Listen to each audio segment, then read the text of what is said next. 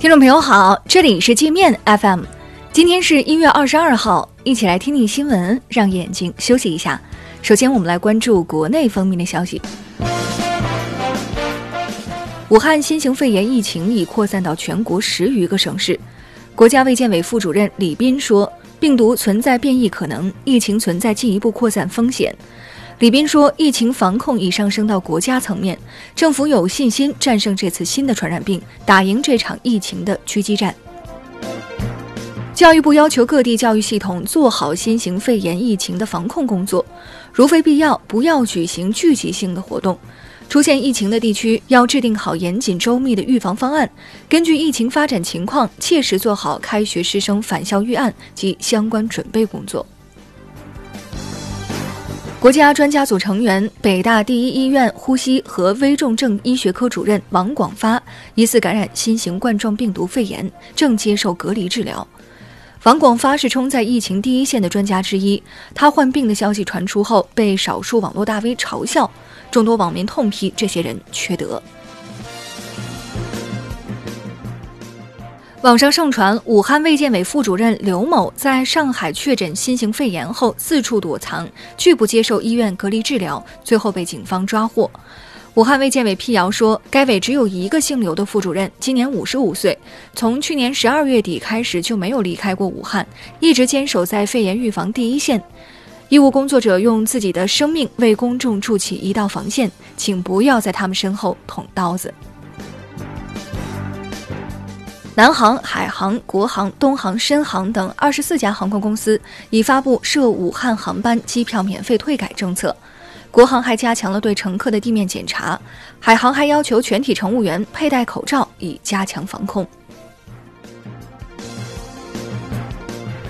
部分不法商家发灾难财，炒作口罩价格，谋取暴利。北京、广东、湖北等地已明令禁止口罩经营者坐地起价，违者将重罚。淘宝、京东、苏宁、拼多多等电商也表示，一经发现恶意涨价，将对商品做下架处理。在北京朝阳医院砍伤眼科教授陶勇的凶手崔振国已被检察机关以故意杀人罪批准逮捕。崔振国因眼睛疾病在朝阳医院医治，视力已得到恢复，但他对结果不满意，于是持刀行凶。当天阻止崔振国砍人而受伤的一名医生和患者家属被认定为见义勇为。河北省政府原副省长李谦因严重违纪违法被双开。中纪委通报说，李谦退化变质、自甘堕落、甘于被围猎、生活腐化、搞钱色交易、收受巨额贿赂，其涉嫌犯罪问题已移送检察机关审查起诉。安徽高院原院长张坚因严重违纪违法被开除党籍。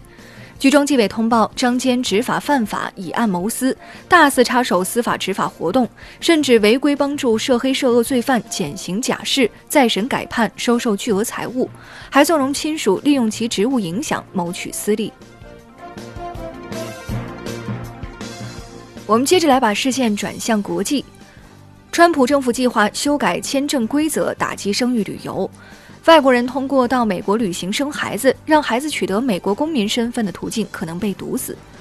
据报，每年通过生育旅游在美出生的孩子大约有三万三千人。美国联邦参议院今天开审针对特朗普的弹劾案，在经历十二个小时的辩论和投票后，参议院民主党人提出的包括传唤证人和文件等在内的十一项修正案全部被否。目前，共和党占参议院五十三席，民主党占四十七席。民主党想弹劾特朗普难度很大。朝鲜威胁将重启核试验。朝鲜驻联合国代表称，过去两年，朝鲜停止了核试验和洲际弹道导弹试射，目的是与美国建立信任。但作为回应，美韩在朝鲜半岛进行了数十次联合军演，并加强了制裁。朝鲜没必要单方面遵守停止核试验与导弹试验的承诺。印度正在中印边境大搞基础设施建设，计划修建的道路总长达三千三百五十公里。印度官方称，此举是为了在中印关系紧张时增强印军的快速机动能力。三百四十万辆丰田汽车的安全气囊因电子故障无法正常弹开，可能给驾乘人员带来生命危险。丰田决定全部召回。这些问题车辆包括2011至2019款卡罗拉、2011至2013款 Matrix、2012至2018款 Avalon。高调宣称半年搞定 5G 技术的越南官方电信企业，被曝只是披了一层国产化的皮，核心技术和设备全部来自爱立信，而且价格昂贵。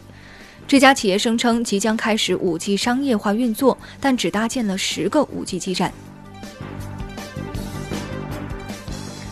澳大利亚山火还未完全扑灭，极端天气又接踵而至。西南威尔士州遭大规模沙尘暴袭击，滚滚而来的沙尘暴遮天蔽日，吞没城市和房屋，场景宛如世界末日。那好了，以上就是今天节目的全部内容了，感谢您的收听。